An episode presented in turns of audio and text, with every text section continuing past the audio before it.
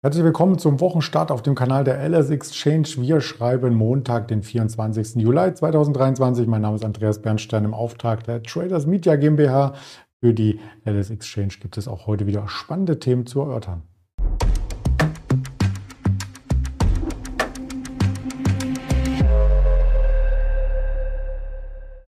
Vorgestellt hatte ich mich schon und natürlich den Risikodisclaimer, den bringe ich auch mit ins Bild, denn all das, was ich sage, ist reine Berichterstattung, keine Anlageberatung und auch keine Handelsempfehlung, sondern nur die objektive ähm, ja, Auswertung von den Fakten, die wir vorliegen haben. Vom DAX hatte ich schon am Samstag erwähnt. Wir sind an der Plus-Minus-Null-Linie. Wir können also den Monat Juli noch in den positiven Bereich hineindrängen. Und wenn man sich den Freitag anschaut, ist der Markt tief gestartet, wie übrigens auch am Donnerstag mit einem Gap auf der Unterseite, also einer Kurslücke, um dann zuzulegen und letzten Endes den Tag im Plus abzuschließen oder zumindest nicht so weit im Minus, wie man ursprünglich dachte. Das war ein leichtes Minus, ein kleines bisschen Gap. Kurslücke ist also zum Donnerstag zurückgeblieben und die haben wir jetzt gerade geschlossen. Der aktuelle Blick auf den DAX zeigt, der 16.200 ist wieder erreicht worden.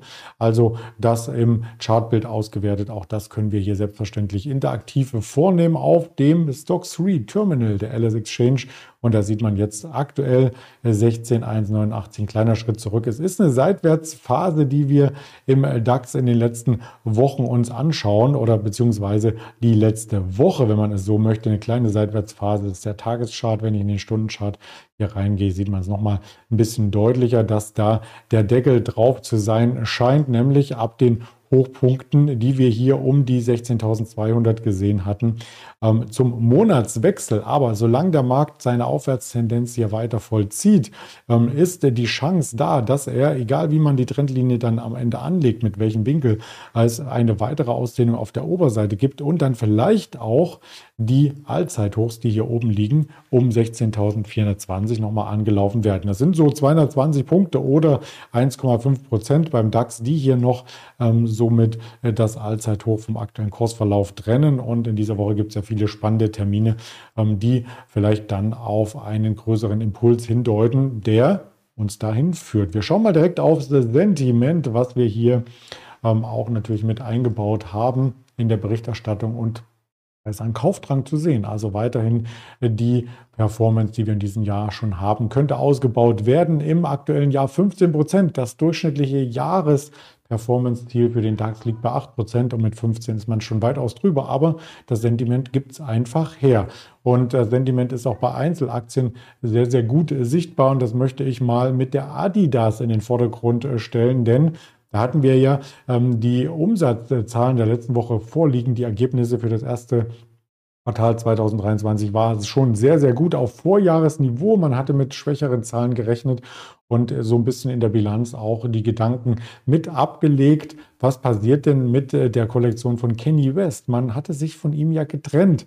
Ja, von dem Markenbotschafter aus den USA wegen antisemitischer Äußerungen und seine Kollektion lag in den Lagerhallen. Das war ein dreistelliger Millionenbetrag, der schon produziert wurde, aber man wusste nicht, was man damit tut. Und jetzt ist die Entscheidung gefallen, tatsächlich einige dieser Schuhe kommen in den Verkauf. Dadurch erreicht man natürlich nochmal ähm, einen kleinen Umsatzschub, der aktuell ja nicht mit prognostiziert ist. Also die Chessie-Produkte aus dem Lagerbestand im Mai 2023 sind jetzt teilweise auf den Markt gekommen und das gibt Adidas nochmal einen Schub auf der Oberseite. Das Chartbild, ich habe bewusst jetzt mal den Dreijahreszeitraum gewählt, ist schon in einer starken Aufwärtsbewegung. Man ist ja von Kursen von unter 100 Euro schon sehr, sehr schnell nach oben gelaufen. Auch das können wir uns sehr, sehr gerne hier im Chartbild interaktiv anschauen. Ähm, heute 0,8 Prozent im Plus, also stärker als der DAX auf jeden Fall. Und ich habe das Chartbild hier damals mit einem Aufwärtstrend in der letzten Berichterstattung äh, versehen. Der muss nochmal neu justiert werden, nämlich mit den Tiefpunkten, die wir gesehen hatten im Juni, Anfang Juni. Und damit sind wir über eine wichtige Schwelle wieder drüber gelaufen und können die Kursziele vielleicht um die 200 oder gar 225 in Augenschein nehmen. Also der große Abwärtstrend schon länger gebrochen, schon zum Jahresstart mit dem neuen CEO, der von Puma übrigens kommt. Und jetzt ist hier vielleicht noch weiteres äh, Terrain äh, möglich. Wenn man sich auf die Performance von Adidas in diesem Jahr einmal ähm, versteift, so hat die Aktie ja schon mehr als der DAX geleistet. DAX plus 15 Prozent, ich habe es eben gezeigt, Adidas plus 33 Prozent, also schon weit vorgelaufen, aber mit diesem neuen Schub und mit der Prognose für die nächsten Jahre dass die Margen wieder stark anziehen äh, könnten, ist man auf einer äh, guten Seite und könnte dann auch weiterhin zu den stärkeren DAX-Werten zählen. An Analystenmeinung habe ich auch ein bisschen was mitgebracht mit Kurszielen. 216 UBS ähm, in der letzten Woche hier noch einmal beteuert. Ähm, ja, es gibt auch Sell-Ratings. Natürlich, Haug und Aufhäuser sagt hier, na, wir trauen eher äh, 85 Euro der Adidas-Aktie zu, aber 220 sogar Deutsche Bank angehoben die Ziele auch Anfang diesen Monats. Goldman Sachs neutral 175, da sind wir jetzt aktuell. JP Morgan Übergewichten 185, da fehlen noch 10 Euro und so weiter. Also durchweg, ähm, fast durchweg positiv wollte ich meinen. Ja, und äh, da kann man nach vorne schreiten mit neuen Schuhen. Äh, vielleicht. Man braucht dafür natürlich auch äh, Licht und so weiter und so fort. Hiller ist das nächste Thema. Die Heller Aktie, die fällt ein bisschen zurück, obwohl es eine starke Umsatzsteigerung äh, gab bei Heller. Das Chartbild ist eher seitwärts orientiert momentan, weil eben trotz der Umsatzsteigerung die Ziele für die nächsten Jahre ähm, verhalten daherkommen. Wenn man sich das im Ausschnitt anschaut, äh, so äh, ist das schon in den ganzen letzten Quartalen eher, müh eher mühsam gewesen, noch mal ein bisschen nach oben zu kommen. Man hängt an der Automobilindustrie. Man kann hier nicht alleine durchstarten, neue Innovationen fehlen so ein bisschen. Ich bringe die Heller-Aktie, die Heller GmbH und Co. KG mal hier mit auf den Schirm bei 72 notierend aktuell.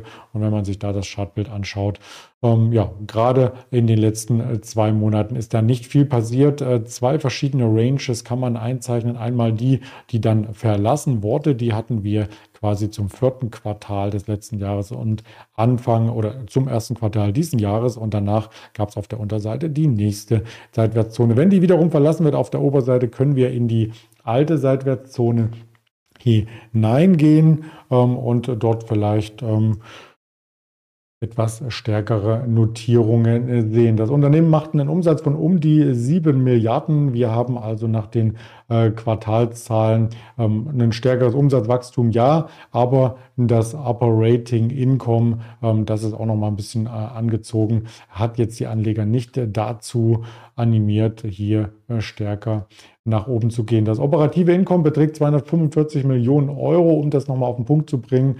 Äh, die Marge steigt um zwei Prozentpunkte auf, nun 6 Prozent und eine 6 Prozent Marge ist jetzt im Verglichen mit äh, vielen Titeln, die eben in noch einem höher Margen rechtigeren Segment arbeiten, dann eben für Anleger nicht der Grund, hier einzusteigen. Auch da die Analysten-Ratings, die sind in etwa da, wo der Kurs jetzt steht, um die 70 Euro, sogar ein kleines Stück drüber.